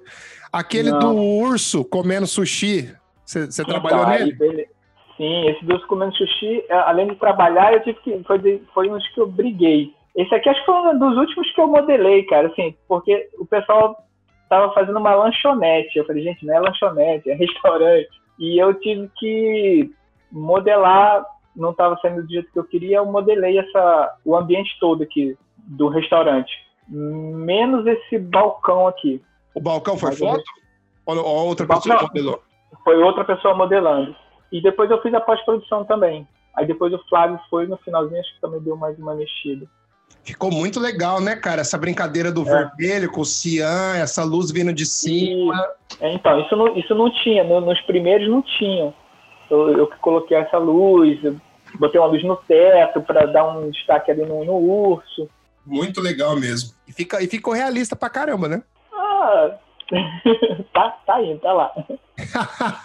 o cara é crítico. Cara, eu, é, eu, eu, o trabalho, cara, quando ele. Não, o que ajuda, assim, pra gente aqui o ideal é quando ele mistura as duas técnicas, foto e 3D. Ah, Porque... aí que é o segredo do, da magia, é. né?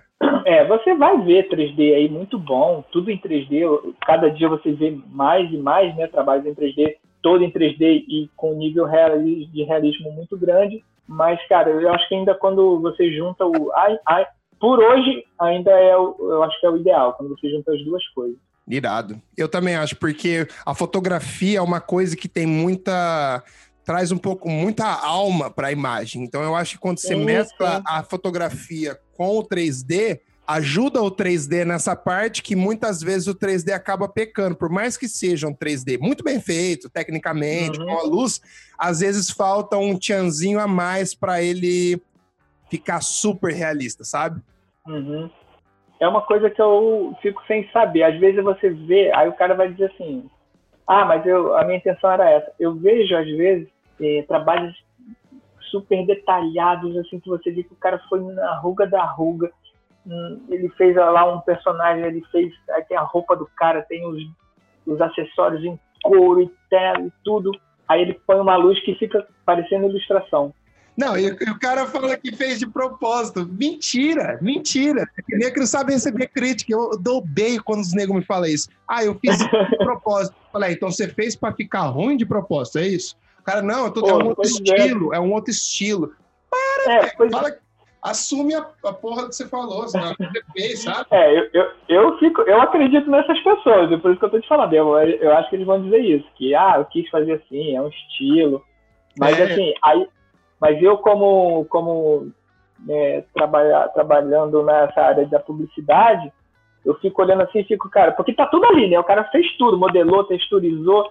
Aí eu fico olhando assim, cara, imagina isso aqui se, se tivesse com cara de real mesmo, de, de foto, né? Ia ser foda. Oh, um trabalho que vocês fizeram isso muito bem foi aquele trabalho do Itaú, né? Que a menininha tá na cama do abajur. Ah, sim, então, esse foi eu que fiz. Esse, esse nossa, esse também foi. Tá aí, você lembrou de outro que eu gostei muito de fazer. Porque esse ali a gente também teve total liberdade para ir acrescentando um monte de coisa. E, esse foi isso, exatamente. Seria uma mistura, uma mistureba de 3D e, e Photoshop, e foto total. Não, e o que eu gosto dele, por exemplo, essa, essa janela, aí que entra a parte da ilustração, né? Essa janela a gente não ia colocar. E o, o Djavan, que já tinha feito o render do lobo, ele não tinha, no render não tinha essa luz, esse contra, esse contra da, no, no ombro do e no braço do lobo. Uhum. Isso, foi feito no, isso foi feito no Photoshop depois. E eu achei que ficou razoável, assim, ficou bom. Ficou legal porque, mais uma vez, a dualidade de cores no ambiente ajuda a contar isso. a história, sabe? Uhum. Eu acho que é muito legal quando. Porque é muito legal quando você consegue trabalhar o mood da sua cena dessa forma, com cores complementares, ou você usa coresinhas em certos lugares para já criar um climinha, porque eu vejo muito, tem muita gente que faz às vezes os moods das imagens muito, vamos supor, muito amarelo, muito vermelho, e você não vê as presença, a presença de outras cores, que é o que que é o que é a realidade, né? Não é uma uhum. Eu acho que traz um charme muito irado para as artes e, e, ajuda muito nesse, nessa, de trazer esse lance mágico, né? Sim, sim. Muito legal, cara. Muito legal mesmo. E você fez é. o. Você trabalhou com Photoshop nesse, né? Você não modelou nada? Ou você chegou a modelar alguma coisa? Deixa eu ver aqui. Não, é só Photoshop. Só, só Photoshop. Irado. Esse trampo é demais mesmo. Cara, um, um trabalho que eu gosto, assim, que, que foge bastante do que a gente faz aqui é esse do McDonald's. Ah, o do. Que é tudo, que é como se fosse uma. Uh, é tudo polarizado ali. Né? É. O, diretor de arte, cara, ele queria que fosse parecendo aquela câmera de calor. Só, cara, que a câmera real daquilo ia, ia ficar uma, uma. Você não ia entender nada. Então, assim, o, o, desafio, apesar dele ter já dado pra gente o, o, caminho das pedras, de como ele tinha feito, mas a gente tinha que fazer isso ficar bonito, não ficar tão tosco, sabe? Assim, no, ao meu ver, ficou, ficou legal, porque, assim, isso é um efeito que o Diego desenvolveu, hum, que já dava um, um efeito, assim, um caminho bem, uns 80%. Porém, tinha parte, tipo, tipo um olho, a boca, cagava tudo, assim e você ir ali ajustando isso, eu, esse tipo de trabalho eu gosto, assim, é bem diferente do que a gente está acostumado a fazer, e eu achei que ficou legal, assim. Ficou legal, ficou super gráfico, ficou irado. É, gráfico, é. A palavra que eu queria dizer é essa.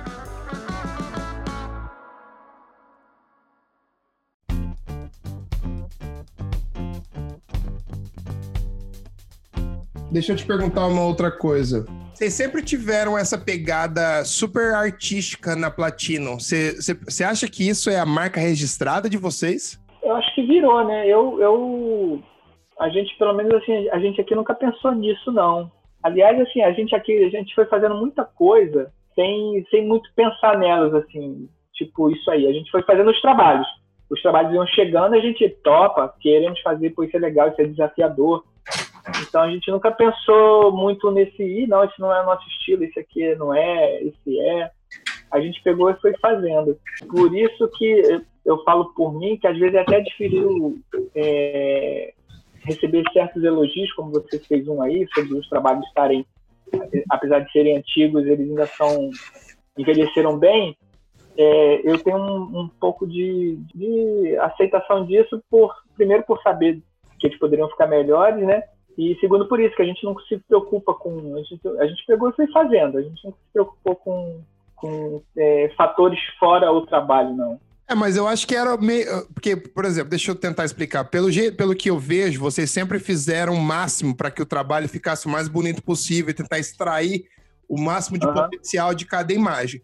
E daí, como uhum. vocês estavam fazendo muito, muito, muito, muito, muito, hoje em dia você tem. Você olha, por exemplo, que você vem no seu site e olha para 200 imagens, você consegue ver que tem uma pegada artística forte. Seja uhum. ela nas luzes, no jeito de produzir o 3D, no jeito de fazer essa ilustração, no jeito de retocar, que é muito. Porque a Platino sempre foi uma produtora que teve imagens lindas, de saltar os olhos, entendeu? Esse foi o meu. Uhum. Esse foi o porquê que eu falei da pegada artística, entendeu? Entendi. É, cara, assim, é, a gente pegou e foi fazendo. É, a, gente, a gente procura é, se dedicar ao máximo, por mais simples que a imagem seja. É, tipo essa aqui do Active, as sensações né, do, do, das frutas é, vermelhas aqui. Se você olhar, não, não é nada demais, né? Poderia ser um clique só. Muitos fotógrafos é, de um tempo atrás fariam isso um clique só. Só que o, aí o que tem de manipulação aí é, é bem pesado. E a gente procurou fazer assim, cara, vamos deixar o mais bonito possível. Ficou legal, sempre hein? Aquilo, é sempre aquilo que eu, que eu te falo, é entrar dentro da imagem, né? Saber o que que, cara, o que que a gente pode melhorar, né? Sempre, sempre com esse pensamento, o que que tá bonito e tá, pode ficar mais? Pode. Então vamos lá. Deixa eu te perguntar uma coisa, a madeira já era dessa cor ou vocês mudaram depois? A madeira já era dessa cor. Ah, moleque. Porque ela dá o um contraste muito legal com as com as, as cerejas ali. Com a, sim, sim. É, a, o, é, o trabalho aí também do diretor de arte, o layout já era bem parecido com isso. Assim, o que eu, quando eu, o que eu falo de manipulação pesada são, por exemplo, o, o, o cremezinho aqui, tanto da colher como do pote. Nossa, a gente fez vários, porque a gente fazia um e o diretor de arte não, não gostava, e a gente também não. A gente foi tinha que melhorar isso. O, o quanto essas frutas estavam afundadas nesse creme, esse, esse tipo de coisa. Assim. Nossa, eu lembro. Você falou isso aí, eu lembro do. Porque eu trabalhei, quando eu trabalhei em San Diego, a gente trabalhou com o Caribou Coffee, que era tipo um Starbucks, só que da região de Minnesota. E a gente fazia esses drinks com. que parecia tipo um topo de sorvete, que era o, o marshmallow ali, e era todo Uhum. esculpido, sabe? Cara, você recebia as fotos, e teve, uma, teve um ano que eu fiz isso com o diretor de arte. Eu tinha que praticamente esculpir a porra do, do negócio. Tipo, e fazer, e faz o liquify, e vai e volta, põe textura de novo, faz tudo. Cara, juro por Deus, teve um drink que eu fiz acho que uns 20 rounds. Esse cara, porque não ficava bom. Aí, aí, tipo, a gente fez tanto que, que eu olhamos no final e falei, cara, isso não tá natural, tipo, tá muito desenhado. Aí a gente acabou voltando, tipo, 10 versão, 10 versões Ah, isso, isso acontece, isso acontece é, o mais, é o que mais acontece quando você tem que fazer muitas opções. Aí vai fazendo, vai fazendo, daqui a pouco a primeira tá melhor. Pois é, mas às vezes você tem que fazer só pra dar um, um, um des- desencargo de consciência, né? Só assim, eu tentei, eu Sim, sei, essa é Sim, melhor. sim. Porque às vezes E- você e acerta é, de... Pode falar. E é nessa que você também vai aprendendo, aí vai pegando agilidade, vai pegando experiência. Não é, não é de totalmente dentro de todo jogado fora, não. Não, tudo você aproveita, né? Tudo, você, tudo, é, É. tudo é um aprendizado, né? Hum. De alguma forma vai ser um aprendizado. Por exemplo, aqui tem um. Só falando de outro trabalho que foge um pouco do, do que a gente está falando, assim, do, do, do que eu gosto de fazer, né? Tem esse trabalho aqui da, da TIM, que são essas fitas do Senhor do Bonfim, que eu fiz Ah, essa, eu sei. É, então, assim, nada demais, né? Um trabalho super simples, etc e tal. Mas, assim, o que eu achei legal aqui, que eu, eu que fiz essa Nossa Senhora aqui, eu fiz a partir da própria fita. Isso, isso foi legal de fazer, tipo assim, sabe? Foi fora Photoshop, fora 3D, fui lá pro estúdio, peguei as fitas, montei lá e aí fotografou. Que massa. E ficou legal, É, é um trabalho mão- bem bonito também, né? É, meter a mão na massa ali no, no real, sabe? É legal às vezes fazer, é, é muito legal. Tem um trabalho que a gente acabou fez, tem- foi do ano passado, que é o, o book da um livro do BR, que a gente nem pôde postar ele completo por, por uns motivos deles lá. A gente só postou algumas coisas, assim, mas cara, esse livro foi muito, muito legal de fazer, porque o diretor de arte que é o Yoa, a- ele fez um trabalho, cara, como se fosse a, o- os trabalhos de publicidade de uns 20 anos atrás, sabe? Teve teve, teve, aí, volta a dizer, né? Foi uma junção de, de digital com o manual. É, quando vocês misturam técnicas é muito bom. Então a gente teve muita coisa digital, 3D teve, mas teve muito mais coisas na munheca, sabe? Tinta, papel e recorta daqui, cola dali. Foi muito legal de fazer. Eu curti muito. Eu adoro fazer esse tipo de trabalho. Até, até tô fazendo umas artes no, do, de, um, de um jeito mais tradicional, tenho focado nisso, cara. E Uhum. é, é demais. Eu passo o dia fazendo e não vejo o tempo passar. É uma delícia, uma delícia de fazer. E eu acho que ajuda você a meio que planejar antes, né? Quando você vai fazer. Porque você não, Uhum. não tem Ctrl Z, né, brother? Não tem Ctrl Z Não. você voltar no, no histórico ali. Você tem que pensar antes. Às vezes, se você fizer uma cagada, você tem que começar do zero. Cara, eu, eu já me peguei quando rabiscando ou pintando alguma coisa no papel, eu já me, eu já me peguei assim, pensando em, em voltar, em dar Ctrl Z, cara. Só que, não- só que não existe, né? literalmente, só que não existe. né? É costume, né, cara? Você acostuma. Por isso que eu acho que é legal, às vezes, você fazer outras coisas fora do Photoshop pra você abrir a cabeça, cara. Tentar fazer coisa diferente, sabe? Ne- Mesmo que não fique bom, mas tente, vai, faz, entendeu? Porque eu, muita, eu vejo muita gente que está começando. A, a, as pessoa, a pessoa quer aprender Photoshop, mas eu falo, Photoshop é só uma ferramenta. Não é, É. não é garantia que você vai ter, vai ser bom. Tipo, não é porque eu, sei, que nem eu faço analogia com Fórmula 1. O mecânico é o cara que sabe tudo do carro, mas ele não sabe dirigir o carro bem igual o piloto, entendeu? Então você tem Uhum. que ter outras habilidades, você tem que desenvolver o seu senso artístico, você tem que olhar a referência, você tem que pesquisar arte tradicional, sabe? Você tem que abrir a sua cabeça para Uhum. você poder transmitir isso no Photoshop. O Photoshop é só Tá. o jeito de colocar. É, e eu sinto muito, eu assim, apesar de vir dessa época, mesmo assim eu sinto muita falta de, disso aí que você tá falando, cara, de estudar mais, de ver mais arte, meter mesmo a mão na, na arte tradicional, eu, sinto- eu sinto falta. E sinto que, que, e sinto que isso acrescenta muito no trabalho.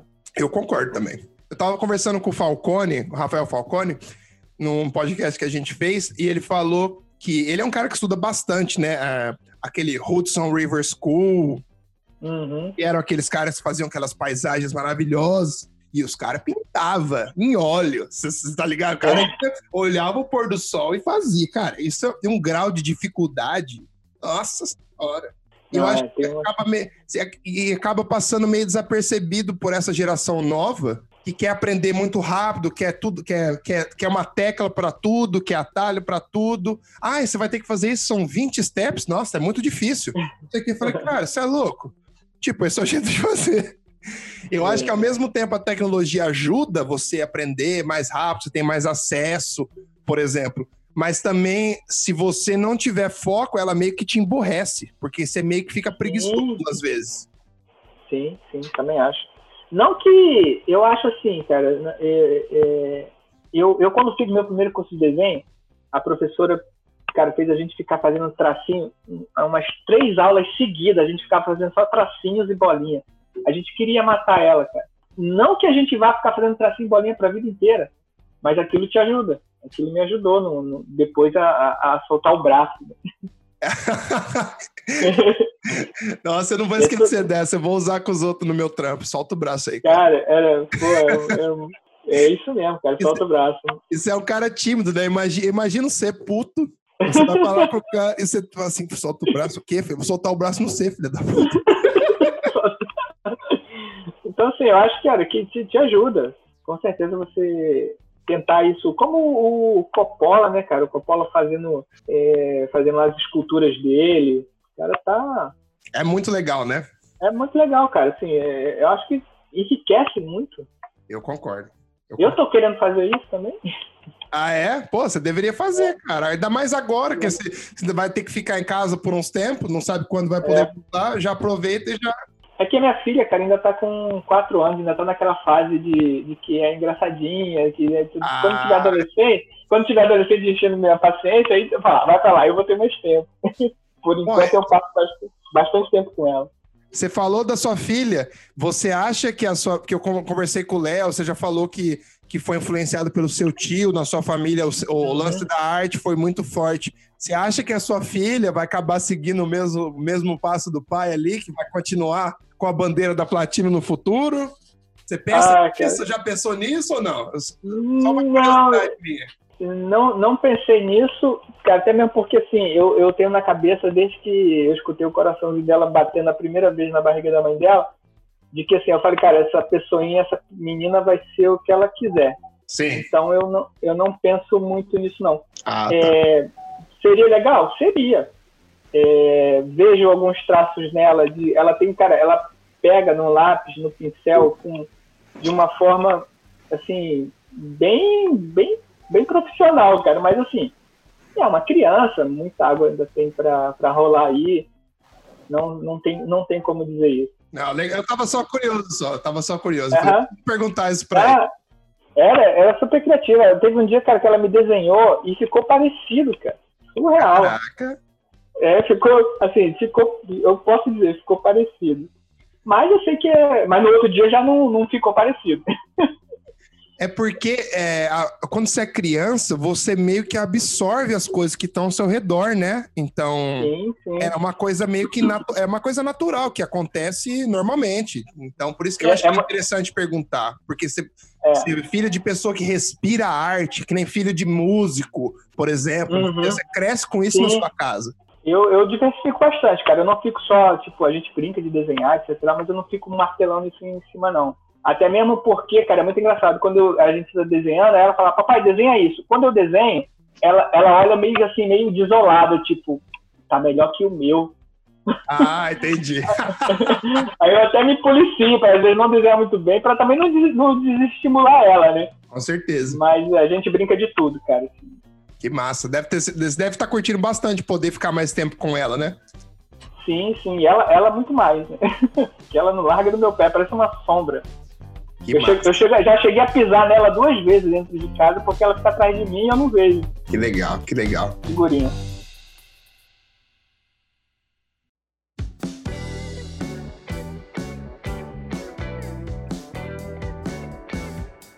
Agora vamos, eu quero perguntar um pouco mais do, da Platinum como um todo.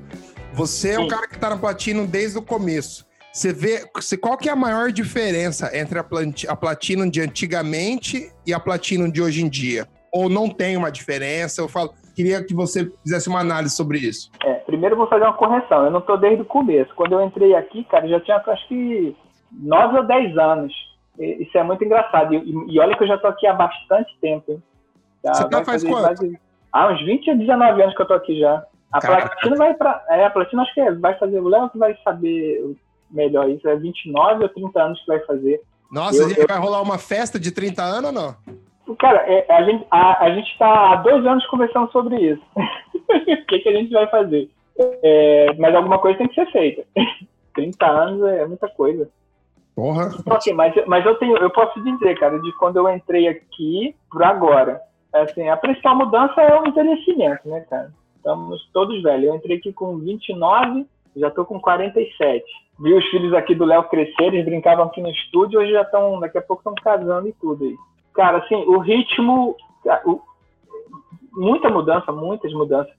Quando eu entrei, cara, a gente recortava assim, a gente fazia os trabalhos, era uma pessoa segurando o celular, que a gente recortava e colocava num fundo liso. Hoje a gente constrói cidades, é, carros, paisagens que não existem. O trabalho, o trabalho mudou muito, muito mais detalhados, né?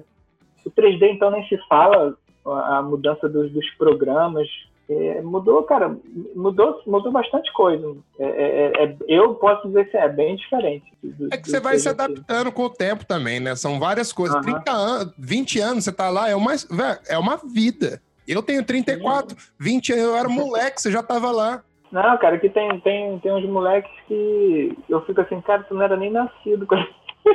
é surreal. Tem uma galera que não era nem nascido quando eu comecei a trabalhar com isso, cara. Não, e tem muita gente que não conhece, fala assim, como que você não conhece os caras? Eu, eu para mim, eu fico, eu fico puto, falo assim, que falta de respeito, você não conhece os caras, tá de brincadeira. Você precisa pesquisar a história de da onde veio, por que, por que chegou aqui, sabe? Quem foram os responsáveis por isso.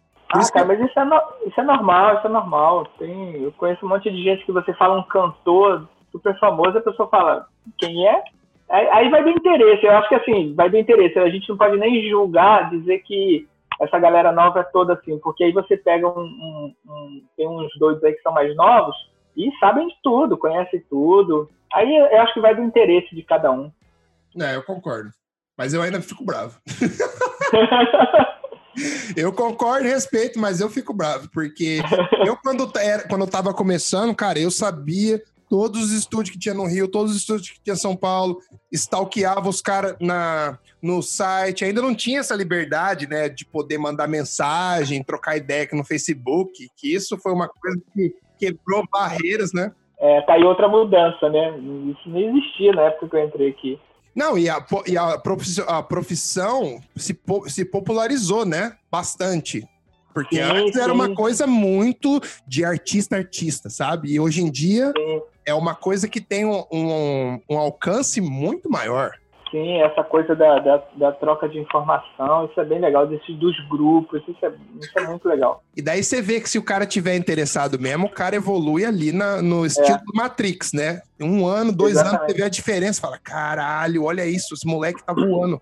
Cara, e é legal isso, assim, acho, né, durante um tempo, eu acho que em uma época aí bem distante, eu acho que essa coisa do, da pessoa querer esconder informação, isso era muito, era um, pensamento muito errôneo, né, cara? Hoje em dia, assim, você divulga, você troca informação e você só tem a ganhar. E se, pô, ah, você, você tá passando sua informação ali pro fulano, o fulano vai pegar, vai fazer, vai, vai, vai elevar o nível. Beleza, você fica obrigado a elevar o nível acima daquele cara. Exato te mantém, te mantém motivado, né? Pra poder. Exatamente. É, eu acho que isso tem tudo a ver, cara.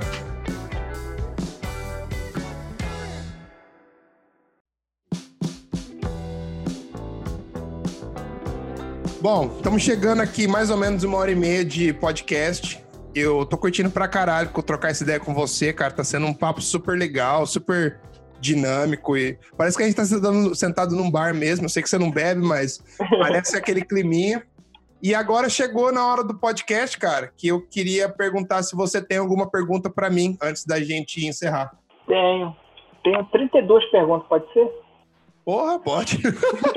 Sacanagem. Cara, eu queria. Eu, eu, eu como como um cara que está há 20 anos aqui dentro do, do estúdio, né, da Platino, eu queria te perguntar, e você como você trabalhou como freela, né? Isso é o trabalho ainda, assim? Não, hoje em dia, hoje em dia eu tô na, é, eu trabalho na Apple. Eu trabalho no time de retocadores deles. Eu não fui freelancer, eu trabalhei com, eu trabalhei em agência como diretor de arte por um bom tempo antes de eu, antes de eu vir embora do Brasil. Aí eu fui contratado para trabalhar como retocador numa produtora de Sacramento que chamava Elevend. Acabei ficando lá nove meses. Virei gerente lá por causa que o sócio saiu, deu umas merdas. Depois eu fui para San Diego, onde eu fiquei cinco anos.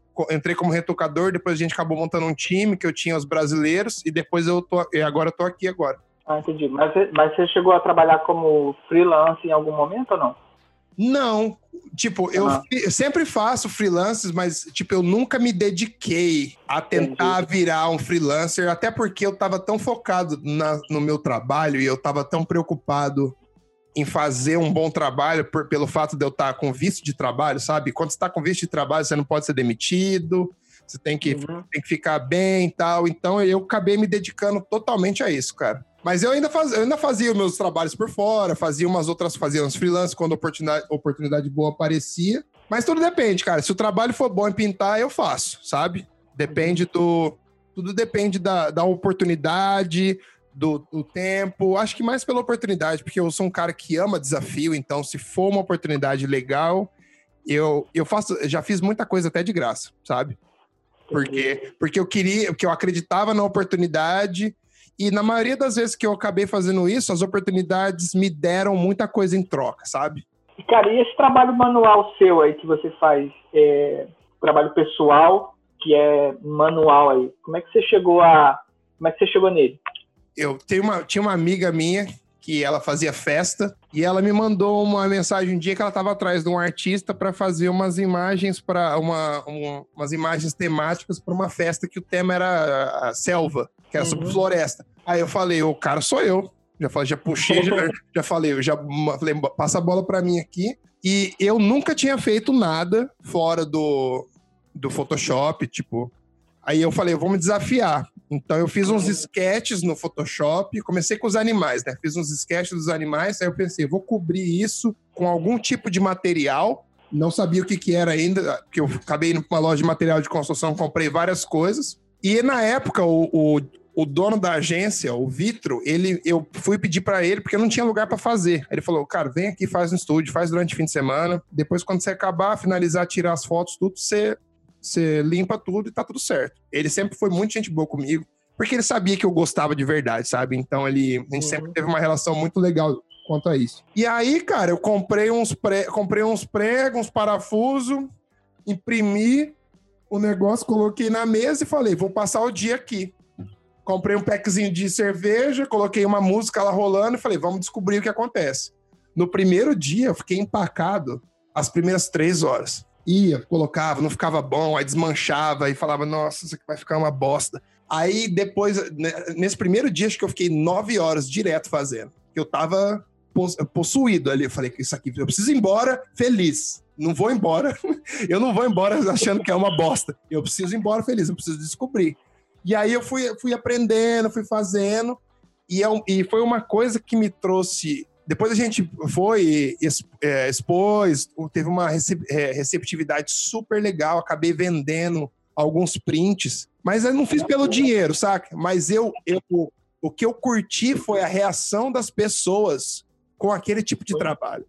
Porque não era um trabalho que estava vendendo nada, não era um trabalho que tinha que tipo que era que tinha publicidade envolvida, era um trabalho mais artístico mesmo, sabe? Que não eu quero que você olhe, curta e eu quero que aquilo te toque de alguma forma, sabe? E esse uhum. feedback que eu tive foi para mmim foi maravilhoso. Eu falei, puta, eu preciso fazer mais disso, porque eu primeiro, eu é um trabalho que eu posso fazer do jeito que eu quiser. Eu sou o meu chefe, eu sou, sou, sou meu diretor de criação.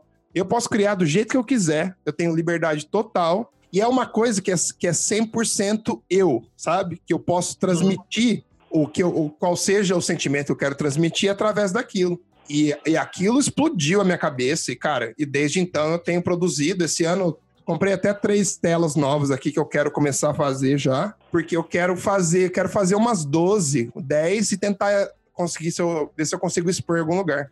Que aqui eu moro, eu moro, em São Francisco, né? Então aqui a cena de arte é muito forte. É muito forte. E foi uma coisa que eu descobri meio que por acidente, mas que se tornou um dos amores da minha vida, sabe? Legal. Eu tô te perguntando isso porque exatamente, cara, eu tenho, eu tenho umas ideias também loucas, assim, mas sempre por falta de tempo ou por não acreditar muito que ainda esteja madura a ideia, a gente vai postergando. Sabe o que eu, eu fazia às vezes? Eu fazia um pouquinho cada dia pelo fato de não ter tempo, eu falava assim, ó, então no fim de semana eu vou fazer umas três horas ali, beleza. Aí eu deixo, fico trabalhando em outras coisas, faço minhas coisas, aí quando tem um, um tempinho livre, eu vou e faço. Se eu não tiver um deadline, é do jeito que eu faço, é mais ou menos assim.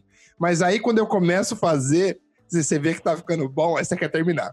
É um sentimento muito legal, cara. Eu acho que você deveria tentar, sabe? Pelo menos uma vez para você ver para ver como isso te afeta, sabe? Porque eu acho que você pode ser, ser um cara que talvez vai se apaixonar por isso também. E você tem, tem mais alguma outra ideia ou tá só nessa por enquanto? Eu terminei o do Kobe Bryant, que eu fiz quando ele morreu, eu fiz uma. Fiz ele com grãos de soja, que eu, eu ainda não terminei, falta cobrir com resina.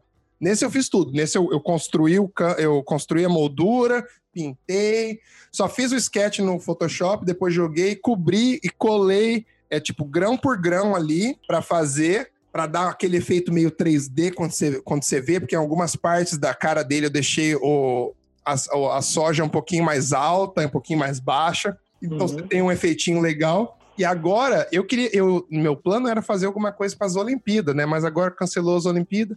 Eu acho que eu, eu vou. A minha proposta com isso é sempre fazer rostos ou animais de, com expressão, com algum tipo de uhum. expressão, ou que, que foram icônicas de alguma forma, sabe?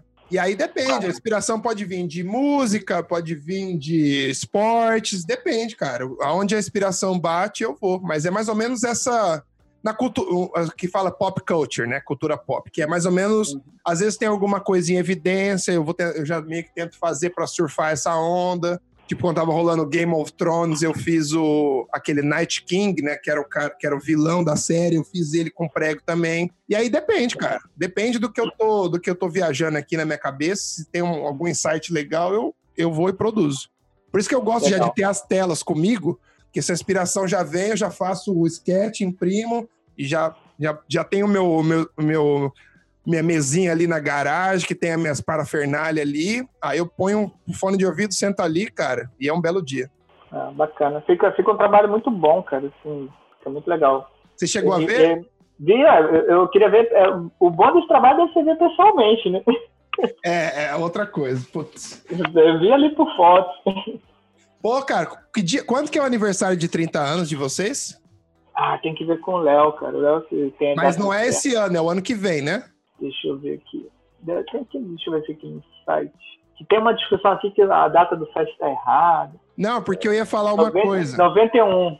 91, é, seria ano que vem. Então, eu vou me comprometer aqui na gravação. Eu vou fazer um presente para vocês e vou mandar, ou vou entregar pessoalmente, de 30 anos. Porque, cara, vocês foram. Vocês, pra, mim, pra mim vai ser um prazer, porra. Pra mim vai ser um prazer. Vocês são os caras que Pô, me inspiraram e tudo mais. Eu vou fazer e de repente até o ano que vem nós já pode viajar e tudo. Eu vou aí no Rio, entrego e a gente toma umas depois. Você não, a gente Pô. sabe pra comer, a gente sabe pra comer. Vai ser.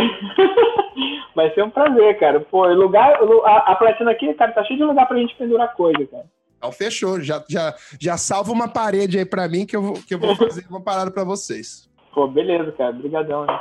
Bom, acho que é isso então, cara. Queria te agradecer mais uma vez por ter tirado esse papo, por ter tirado esse tempo para trocar ideia comigo. Foi demais. Eu achei, eu achei que você ia ficar tímido, você não ficou tímido nada. Eu acho que isso era tudo conversa. E foi demais. Eu acho que os nossos ouvintes vão ter uma aula de, de motivação, de vão aprender mais sobre você. E, enfim, acho que é um conteúdo irado que vai estar acessível para eles. E eu queria te agradecer, cara, por ter tirado esse tempo para falar comigo e, e é isso. Cara, eu que te agradeço. Desculpa aí que a, a gente está tentando marcar um tempão, né? Por problemas técnicos que a gente vem, desmarcando. Eu que te agradeço, te parabenizo aí pela, pelo seu trabalho, pela sua por ter criado esse, esse canal para poder levar para essa galera aí que está querendo ingressar nessa área ou, ou, cara, ou qualquer área, que eu acho que o, o incentivo e a opinião, o conselho do, de qualquer outra pessoa que já ou passa por isso, ou já passou, é, é, é fundamental. Né? Muita gente não teve isso, então eu acho muito importante esse tipo de canal como você tem aí. Cara, e é isso, eu, eu que agradeço. Então é isso, galera. A gente chegou ao fim de mais um episódio. Eu espero que vocês tenham gostado. Mais uma vez, queria pedir para todos os nossos ouvintes, para quem estiver curtindo o nosso podcast, para para compartilhar, para ajudar a gente a, a, chegar a mais pessoas. Se você curtiu, posta na sua página, posta no seu story, posta no seu Instagram, para que todo mundo possa ouvir esse podcast e a gente conseguir ajudar cada vez mais gente. Eu tenho recebido várias mensagens, umas mensagens muito legais, dizendo que, que a gente ajuda a galera com esse podcast, que tem muita gente que estava desmotivada e conseguiu achar um pouco de energia e é isso, a nossa missão é sempre toda semana trazer um convidado novo, trazer uma vibe nova e passar a informação para vocês da forma mais legal possível, sabe? Tipo, aqui a gente não tem regras nem nada, a gente tá fazendo por amor e sempre que vocês tiverem convidados ou quiserem sugerir qualquer coisa, mandem e-mail pra gente no dodgeburnpod@gmail.com e por favor, sigam a gente no Instagram. Sim, o Dodge Burn Podcast agora tem um perfil no Instagram. É só digitar Dodge Burn Pod e vocês vão achar a gente no Instagram. Sigam a gente, porque lá no, no Instagram a gente tem o link para para quem, quem quiser escutar o nosso podcast, a gente tem todos os convidados que já saíram lá. E eu convido a vocês que começaram a escutar o nosso podcast agora, voltem atrás, porque tem bastante. Já estamos com. Esse é o episódio 17. Então tem bastante conteúdo. Geralmente os episódios são no mínimo de uma hora. Então tem pelo menos aí umas 30 horas para vocês de conteúdo free.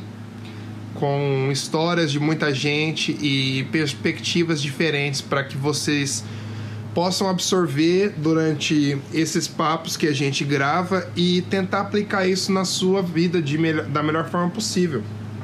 Entendeu? Eu acho que é muito legal o que os convidados da gente, que a gente traz, eles fazem aqui, porque eles abrem seu coração, eles contam a história e vocês podem ver que muita gente vem de lugares diferentes, de condições de vidas diferentes, mas no fim todo mundo acaba se é, tendo uma carreira de sucesso porque as pessoas não desistem e tem muito, e o trabalho duro, entendeu? E é isso, galera. Tô muito feliz com que o, o podcast tem, tem é, atingido. A gente está com bastante plays já no, no Anchor, no Spotify. E eu só tenho a agradecer a vocês e pode deixar que a gente está bombando aqui para que fique cada semana melhor.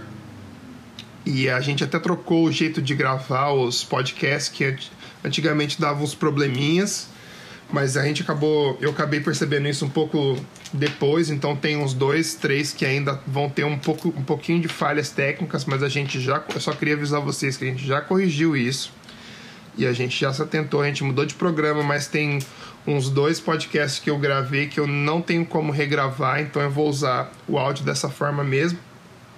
E eu queria pedir para vocês interagirem mais, sabe? Mandem Mandem perguntas, eu quero, quero ouvir sempre o feedback de vocês, porque eu acho que o, quanto mais a gente conversar, a gente trocar ideia, vai ser melhor. Vai ser melhor para todo mundo. E eu queria só, só mandar um fazer um disclaimer aqui. Eu, eu lancei uma imagem nova no Behance, Stellar Toa. Quem puder, confere lá e depois me dá seu feedback se você achou. E eu também já estou produzindo mais duas novas até o dia 18. Uma vai ser uma garrafa de gin chama Gunpowder, e a outra ainda a gente não definiu, mas vai ser mais ou menos naquela pegada da Estela também. Beleza? É isso aí então, galera. A gente fica por aqui. Boa semana para vocês e lembre de nunca desistir da porra dos seus sonhos. Beleza? um abraço. Hugo Seneviva, signing out.